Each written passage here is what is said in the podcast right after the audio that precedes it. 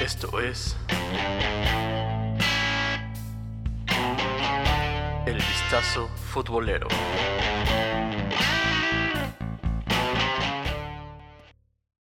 ¿Qué tal amigos del Vistazo Futbolero? Ya se la saben, es lunes, estamos una vez más aquí, el buen Oscar Onofre, el buen Elvis Pegueros, y a pesar de que no es o no sigue siendo lo de el mejor nivel lo que nos deja la semana, pues estamos aquí para hablar y que esto sea digerible y bueno, que al menos un tanto de nivel que no nos lo demuestran a la hora de jugar, ¿no crees? Pues un poco así, que también este programa está creo que a, nivel de la información que puede haber eh, en la semana, tratamos de dar siempre lo mejor, Ah, me dices que no soy José Ramón y tú no eres Faitelson. ah, pero viste, no fuiste pendejo, yo fui Faitelson por los putazos. Ah, mira. Ah, bueno, eso. Eh, y pues para empezar, si vamos con, si vamos a, aventar esta, este asunto molero desde un principio, pues eh, hace unos momentos, noticia de último momento, ¿no? Hace unos momentos pues se dio a conocer que el hijo del papá, sí, a Mauri Vergara, el hijo de Jorge, pues va a pasar a, tomar el rol de presidente de, las Chivas del Guadalajara. Y la primera decisión del Junior fue eh, echar o hacer a un lado a José Luis Higuera. Que creo que es lo más razonable, aun siendo cualquier Junior, sería lo más loable esto no quiere decir que ya con él van a cambiar las cosas. Así es. Claro, sí, es algo que hasta un Chava Iglesias este, hubiera hecho de, de, primera, de primera mano.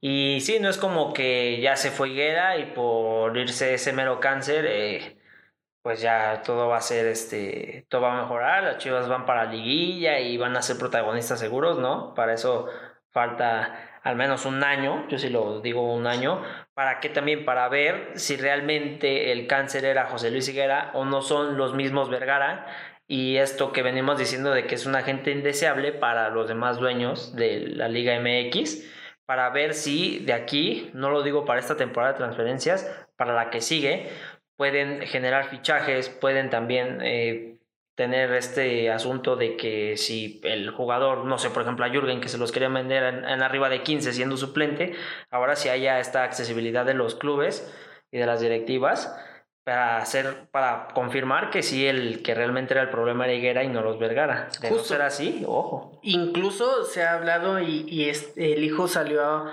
a comentar que se deslida de todos los rumores respecto a la compra de las Chivas, pero bajo este panorama y si le damos ese añito y realmente las mejoras no existen, probablemente el mismo cáncer son los Vergara y lo mejor para la afición Chiva podría ser... Sería que ellos se hicieran a, un lado, pero ¿hasta qué punto mm, Imagínate llegaría el, lo que es el negocio de las chivas, hablando en lo que dejaron en cuanto a lo de televisión, que los pasan por todos malditos lados que digan, pues, ok, no nos siguen vendiendo, ya vieron que nosotros somos los malos, pero ¿saben qué afición? Chupemos un huevo, aquí nos quedamos porque son los que...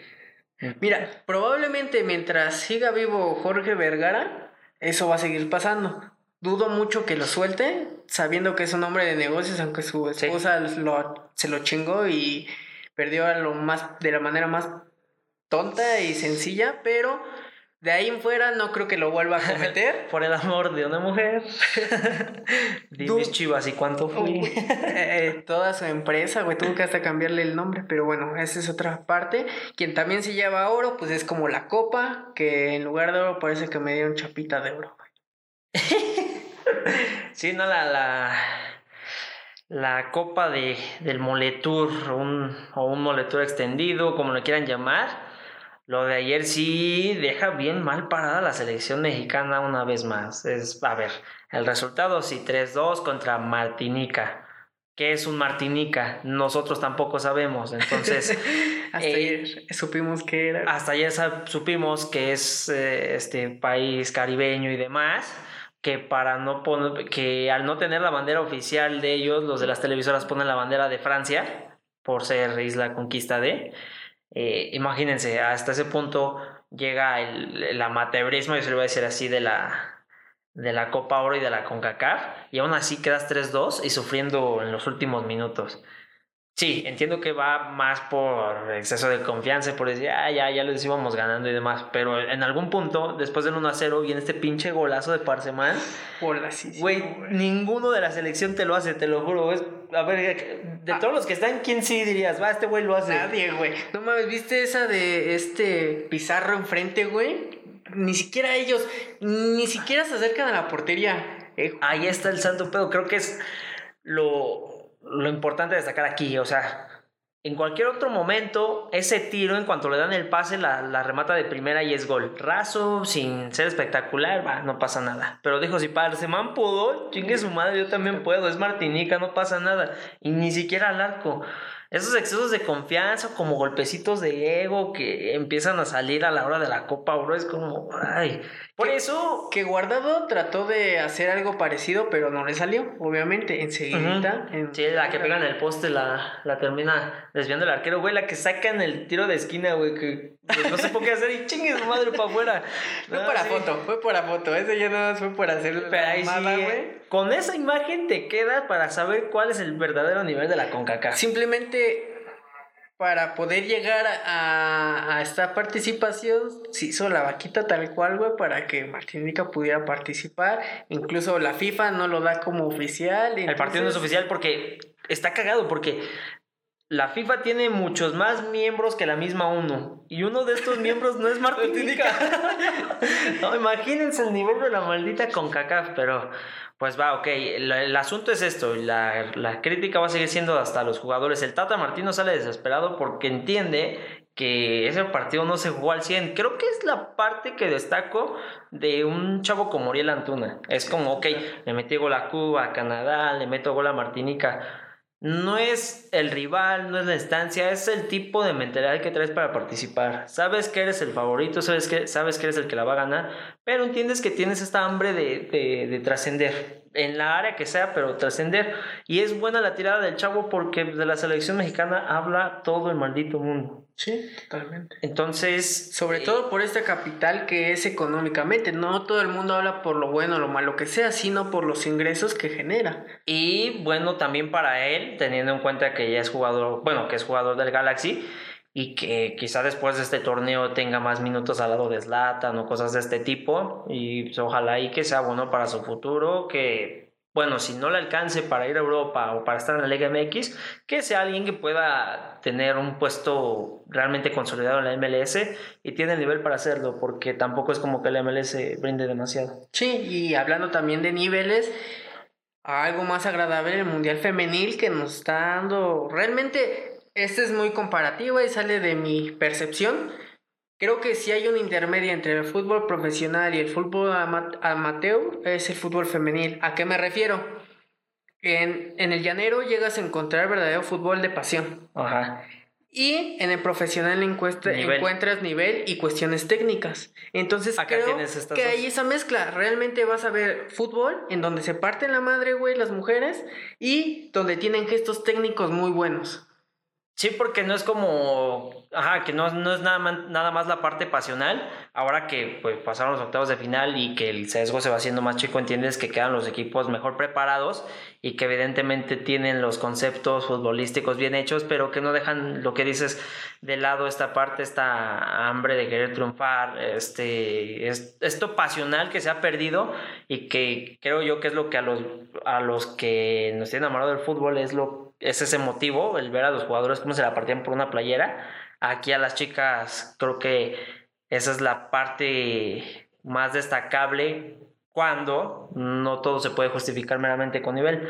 ¿Y por qué? Esto también te lo decía en, en episodios anteriores, si no los escuchas están en Spotify, para que igual le den el repaso y no, no me tachen de mentiroso. Lo decía también en la Liga MX femenil. Eh, la parte pasional y este asunto de cómo se la parten las chavas a la hora de jugar genera la emoción que se pierde en, en el fútbol varonil. Entonces, es la parte destacable, pero pues, cuéntame, cuéntame a ver cómo. En esta situación, pues obviamente entre Alemania y Nigeria, Alemania eh, pudo pasar, muy simple, ganó 3-0. Eh, Noruega contra Australia, Noruega pasó sin problema. Lo de Noruega también destacar, eh, no tienen a la mejor jugadora del mundo, a la balón de oro que es Ada Hegerberg ¿Por qué no la tienen? Esta chica, eh, estando en pleno, o sea, en el esplendor de su carrera, no quiso estar en el mundial porque a ella sí se le hace algo injusto y hasta ridículo que, por ejemplo, Noruega a nivel femenil ya es campeón del mundo. Los hombres, históricamente, a lo mucho que han aspirado es a calificar a mundiales, apenas a eso. Y aún así, las mujeres no tienen, no, no llegan a ganar cercano a lo que ganan los hombres a nivel profesional.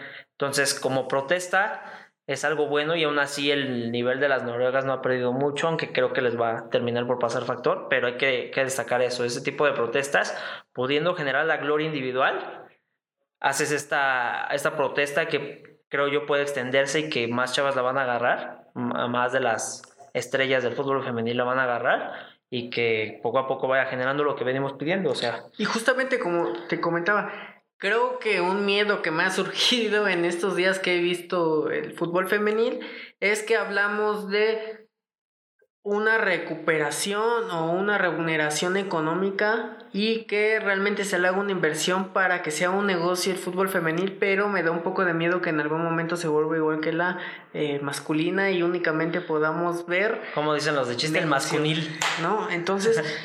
hay un poquito... Faltan muchos años para eso, obviamente. Sí, demasiados, pero... Sí, de llegarlo a igualar, falta. Y eso en chingos de aspectos de, de la vida. Eh, y hablando del mundo laboral y evidentemente que eso se empieza a extender y que vaya generando este cáncer que ha hecho a los futbolistas, hombres, eh, más rockstars que jugadores, pues y regresando pues al planeta del verdadero fútbol, eh, los locales, Francia pudo eliminar a, a, Brasil. En el partido de la mañana también entre Estados Unidos y España se disputó algo.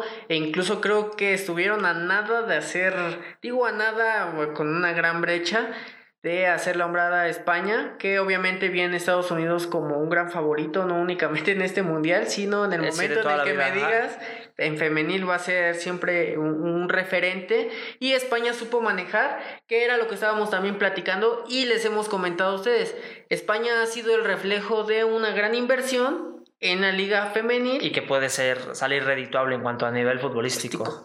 Porque, a ver, la liga Iberdrola eh, ha generado en unos, digamos, en un lapso de cinco años, vamos a ponerlo en, algo corto, eh, hacer que sus equipos lleguen tanto a finales de Champions. Recordemos que, que, Barcelona jugó esta última final de Champions femenil contra el Olympique de Lyon, que a final de cuentas eh, las francesas la ganaron por Madriza, pero ahí están. Y que poco a poco su liga va siendo competitiva y entre ellas y entre jugadoras españolas van tratando de destacar y que eso genere a su vez un estilo, una forma o un, hasta una, ¿cómo te diré? Hasta una filosofía de qué hacer o cómo rompérsela para la hora de llegar a la selección. Y no únicamente pasional, como lo comentábamos, sino incluso la manera táctica. En tiros libres, eh, la selección española jugaba afuera del área grande. Entonces esto me habla incluso de un parado técnico muchísimo mejor, incluso que hasta la selección mexicana y cualquier otra selección que podamos ver con gestos técnicos y estratégicos. digamos que esta femenil tiene mucho más nivel que cualquiera de los que está en la Copa Oro contra México. Bueno, no, no exagero todos, todos, todos, pero es que, que sería que después de México, Costa Rica, Estados Unidos, creo que ya de todos ahí estaría a la par, porque ni en Honduras, ¿eh? te lo juro que ni en Honduras. Y aquí no es una cuestión obviamente de pelas, pero sí para eh, volver a entender que hay que poner en el plano a las mujeres en respecto no solamente en el deporte. Ahorita tenemos cabida en el deporte, pero tratamos de politizar en esto para que haya más espacios en donde no nada más se hable, sino también se pueda llevar a cabo.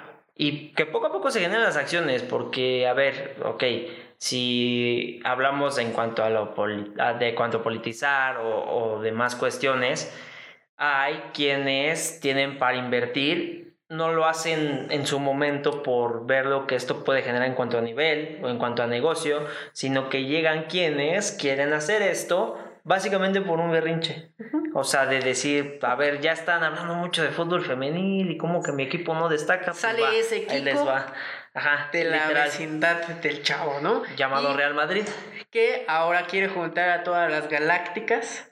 Y se corre el rumor que, mira, volvemos a la misma, si viene por el bien de poner en un plano a, al fútbol femenil, pues adelante. Sí, al final de cuentas es un berrinche, pero va a generar este bien, pues adelante, que haya más güeyes así, porque si no va a haber de otra forma para que empiecen a, surgir grandes equipos o que más generación de futbolistas y demás, pues adelante. Y que sea por berrinche, que sea por lo que quieras, pero inviértele. Si seguimos en esta constante en que al latinoamericano tiene aspiraciones tanto europeas como con Norteamérica y ahorita se están tomando esas acciones, no falta quien tenga un equipillo ahí con un papá de dinero y diga, ah, yo también quiero ser ese Villamelón, que también quiero mi equipo femenino super armado y por ahí a lo mejor la cabida y adelante, güey, no va a haber de otra y si no es la mejor forma, ni la que a lo mejor quisiéramos, pero... Sí, porque no es ni planificada, es por puro orgullo.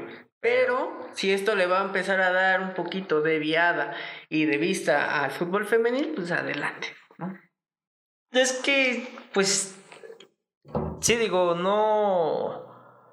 No es como que se nos ofendan, chavas, pero sí, realmente, si les queremos ser sinceros, hay muy pocos, muy pocos realmente quienes planifiquen algo en función del fútbol femenino. Entonces, si salen más por esta espontaneidad, coraje, berrincho, como se llame, y ya después eso genera otras cosas, pues va adelante. Prueba de ello también es mi normita para la Fox, quien, a pesar de que tiene un nivel futbolístico muy bueno, y dudo que pudiera trascender en esta temporada y por eso está tomando esta decisión de irse a un reality show en Estados Unidos que no únicamente hay fuga de cerebros en este país, no, no hay únicamente fuga de, eh, estudiantes, sino también una fuga de deportistas que están en auge y que están generando, en este caso, pues Normita, que está buscando pues, aspiraciones que ya no tienen nada que ver con la cuestión futbolística. Sí, básicamente sí te creo que por estar en el programa que va a estar, que es el Hexatlón, eh, el Hexatlón versión gringa, ¿no? donde sale Rosique, eh, pues no dudo que le hayan dado mucho más de lo que va a generar en un semestre o hasta en un año futbolístico con las Chivas. Con todo y que, pues ya ves que armaron un, o sea, no calificaron y armaron el nuevo proyecto con Nelly Simón de, directiva y con Ramón Villa Ceballos, que es el que ganó los dos títulos con Tigres, que va a estar al frente de este equipo. Entonces, creo que si también va por una cuestión económica, pues sigue vislumbrando lo mal que lo están haciendo ahí en ese aspecto, porque talento hay, pero pues literal hace falta apoyarlo o darle lo que realmente se merece. Y totalmente mal.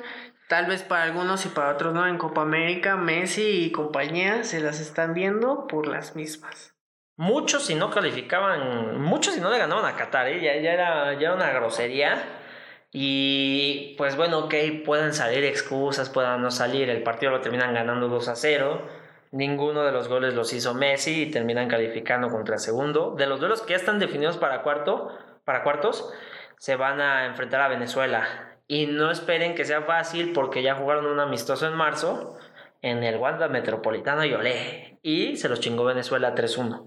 Entonces, si, ok, puede que no, o sea, y realmente no lo es. Argentina no es el equipo más espectacular y te deja muchas dudas. Me quedo con algo que, que decía este Jorge Valdano, ya ves que está ahí con Martinal y compañía que llegaban al partido contra Qatar aún con incertidumbre de saber si iban a calificar. Esa es la Argentina de Lionel Scaloni y bueno, no la de Lionel Scaloni porque fue el, fue el que se terminó aventando pues este, ¿cómo te diré? Este, este casi casi favor a la AFA porque después de, de lo de San Pauli tuvieron que cesarlo y pagarle una la nota y no había para hacerlo.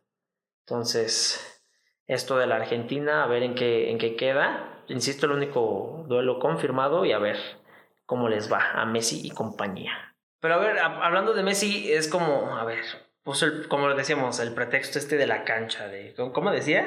Eh, que las condiciones de la cancha son paupérrimas y... paupérrimas, y a tu madre, Messi. No se puede jugar con estas condiciones y no hablo nada más del partido, sino en general de la liga. Como o sea, básicamente si no es el Camp Nou, no juego bien gas a tu madre. Entonces en Anfield también estaba ah, para la chingada del campo. Porque decía que le, le, rebotaba el balón. Entonces eh, se tenía que parar para poder jugar. Y cuando jugabas en los potreros ahí en Argentina, y en Rosario, no chingues, Messi. Todos olvidan, Qué triste, ¿eh? es como, ay, sí, eso es que eso lo hacía de niño, ¿no? Eso lo hacía de pibe. Nada más, qué triste. Los que sí me sacaron de onda o los que sí me están dando sorpresas son los colombianos, ¿eh? Sí, totalmente. El único equipo con paso perfecto de esta fase de grupos no le daba tanto, ¿cómo te diré? Como que tanta vida a Carlos Queiroz, teniendo en cuenta que es prácticamente nuevo con Colombia. Sin embargo, está haciendo jugar a este equipo no espectacular, pero muy, muy, muy funcional. O sea, que voy con esto? Ayer todavía jugaron contra Paraguay con nueve cambios respecto al equipo titular y aún así le ganan a Paraguay. Pasan como primeros y pues por ahí pudieran ser la sorpresa, te lo juro. Creo que no les daba el, mérito por estar Carlos Queiroz y porque generalmente en selecciones como la portuguesa o la iraní jamás lo vi trascender. Y ahora pues puede quedar la sorpresa o no sé si sea como en el mundial que iban tan tan tan bien y de repente se topen con el anfitrión y para, para abajo. A ver qué. Justo Chile también era alguien que al principio un poco descartábamos su juego y ha respondido. no estamos diciendo que pueda ser el mejor, pero creo que, o mínimo de mi perspectiva, esperaba menos de los chilenos y han respondido muy bien. Y aparte, eh, pues bueno, van a tener este duelo contra Uruguay, que no sé por qué está tan salado este programa, a qué voy. Los partidos de la, o sea, los últimos partidos de fase de grupos, tanto del A como del B, se jugaron a, a las 2 de la tarde, tiempo del centro de México. Qué formal. Y ahora resulta que nosotros estamos grabando y esta madre se jugaron a las 6, justo cuando está grabando esto, entonces... Ay. Justamente. Y también en este aspecto Uruguay que ya esperábamos y está respondiendo a lo que... Sí, supongamos que después de Brasil era el, el, gallo, insisto, la... ¿Cómo te diré? El aspecto histórico de, de, Uruguay en este torneo son los más ganadores, entonces no se iban a quedar atrás. Lo de Oscar Washington Tavares, pues bueno, ya de tantos años con esta selección, ya todos tienen memorizado a qué va y de qué juega este técnico. Y a a una selección uruguaya que no tiene tantos cambios, como te diré, en cuanto a lo generacional. Él si se casa con un grupo, con ese va y no le interesa realmente en qué equipo estén o en qué nivel estén. Él sí se casa con un grupo y va con ellos. El partido contra Japón estuvo bueno. Buenísimo. Los eh, bueno, yo siempre lo he dicho esto de los japoneses, es como, son tan leales para la, para la hora de jugar que pues ellos, ellos empiezan y se ponen dos veces arriba en el marcador. Pero te lo juro, si hubieran sido los uruguayos, los japoneses no, no los empatan. ¿Por qué? Porque el uruguayo es de meter, de jugar sucio, de pegar. Y el japonés es tan leal que con esa idea de ser orgullosos, de ser leales con el juego y con el deporte, pues ellos siguen jugando normal y no hacen este tipo de faltas. Yo te lo digo por el juego contra Bélgica, el del Mundial. Iban ya ganándolo hasta 3, este, 2-1. Y por ese asunto de jugar leal, en los últimos minutos les hacen el 3-2 en una contra. O sea, tú podrías decir, cualquier otro equipo se espera el tiempo extra y aguante y nada. No, estos güeyes quieren seguir atacando, quieren seguir jugando y lo querían ganar en los 90 y se la pelar. Entonces también es parte de una cuestión táctica, pero más la cuestión... Y que sí dejaron buena impresión los invitados, ¿eh? Bueno, los japoneses más, lo de Qatar, pues entendemos que se quieren foguear un tantito antes de su mundial, que no creo que les vaya bien, pero bueno.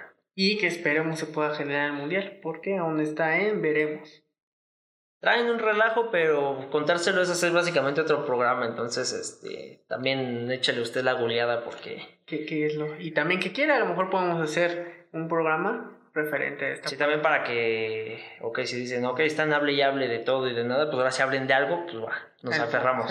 Estamos en los comentarios, esta vez no hablamos de Ochoa como nos lo pidieron, pero pues, nos vale madre. Es que está en la Copa Oro, o sea, es como... no, no hay mucho que... Si ayer hubiera sido el arquero, y le hubiera sacado el gol a Parsemán, te lo juro que le hacemos un especial hoy a Ochoa. Totalmente. Pero, si los tomamos en cuenta, eso y también con um, los mexicanos, con Javier Aguirre, que con Egipto en su debut, pues hizo una buena actuación. Una buena actuación y algo histórico, es como pues, de así entre que sigiloso y entre que, que no, pues el güey ha dirigido en cuatro confederaciones diferentes. Entre que corrupción y no me llevo a unos y otros con una mochada. Híjole. Tenía, se, tenía que decir. Aquel Zaragoza. Se tenía que decir. Aquel Osasuna.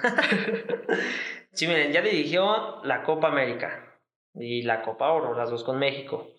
Ya fue dirigir la Copa Asiática con los japoneses, no pasó mucho más. Y ahora pues dirigió su primer partido de la Copa Africana de Naciones, el cual ganó Egipto. Y son candidatos a ganarlo, o sea, puede que haga historia ahí en el continente africano Aguirre, porque son contendientes a ganarla. Y más teniendo un campeón de Champions League que es Mohamed Salah. Por ahí el otro que también es bueno es el del Arsenal, Mohamed El Neni, y al que le apodan Zidane. Digo, Trezeguet, perdón. Y este, pero creo que sí puede ser historia. Ya en la edición anterior se quedaron en la final los egipcios con este Cooper, con Héctor Cooper, pero ahora siento que con Aguirre a lo mejor sí, sí la lleva. Y para cerrar un poquito ya con algo más amigable, pues también el desmadre que traía Gutemo Blanco con Faitelson, que es nada más lo vamos a mencionar por si lo quieren seguir, sigan a Faitelson, es la mamada, esta pelea la ganó porque... Eh, sí, primero, este, este tío se lo llevó, ¿eh? Se lo ganó mi jorobado, ¿eh? Entonces, por ahí, véanlo, se las dejo de tarea, véanse como, síganlos. Tiene que ver con el putazo que le metió Guautemoc y, con el desquite que según quiere hacer. Es puro relajo, pero está chido, está chido el asunto. Y con Space Jam, mejor conocido como NBA, o como era. ¿No era al revés? ya tenemos quienes van a salir en la nueva cinta de Space Jam, que aunque LeBron quiere desafanarse de esta comparación con Michael Jordan, sigue haciendo lo imposible por hacer lo mismo que estado generando. Y es obligatorio. A ver, tenemos a tres, son tres confirmados. A Chris Paul de los Rockets de Houston, a Damian Lillard de los Trail Blazers y a Clay Thompson que no sé si ya grabó, va a grabar o cómo está el asunto, porque recordemos que se lesionó las finales y pues para que quede bien para la grabación, no sé si lo retrasaría o no. Eh, o no sé si la magia de la tecnología haga de, las suyas y o un doble o algo incluso le podría quedar con la trama de mira ya me volví guionista y puede entrar que le quitaron los poderes y se lesionó. Y se lesionó por güey no es como ella quedó que a lo mejor usted que le puede gustar un poquito la NBA, con un poquito se preguntará por qué no están grandes estrellas, pues también aquí vienen las cuestiones de politizar y las cuestiones económicas. Sí, señor. También que, a ver, de los que estuvieron entre finales y demás, a mí creo que tendría que estar eh, Kawhi Leonard, ya, porque campeón y porque MVP, estaría chido. Me gustaría también este Anthony Davis, el de la CJ. O sea, el güey está comiquísimo para hacerle un papel en Space Jam. O sea, un güey con una sola ceja, te lo juro que. Y también es alto. Me acuerdo, no me acuerdo del nombre del que sale en la, en la primera, donde sale Jordan. Pero este güey que van caminando en el pasillo y se estrella, que está todo alto y estúpido. Este puede ser así. Está alto, no estoy diciendo que es estúpido, pero le van a robar sus poderes, ¿no? eh, ¿Quién más me la por ahí?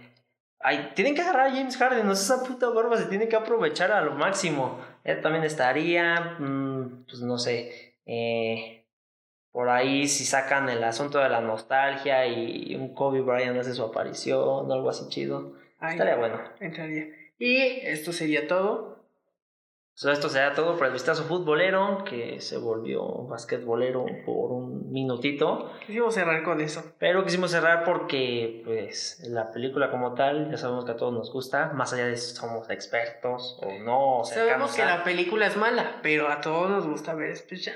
Y porque vamos a ver a LeBron en su máximo esplendor. Y porque va a estar el desmadre de los Looney Tunes. A ver, entonces. Ahí estaremos y por ahorita fue todo. Nos vemos el otro lunes, nos escuchamos el otro lunes. Deja que el comentario, que comparte y demás, hágale tiraparo y pues besitos, besitos. Chao, chao.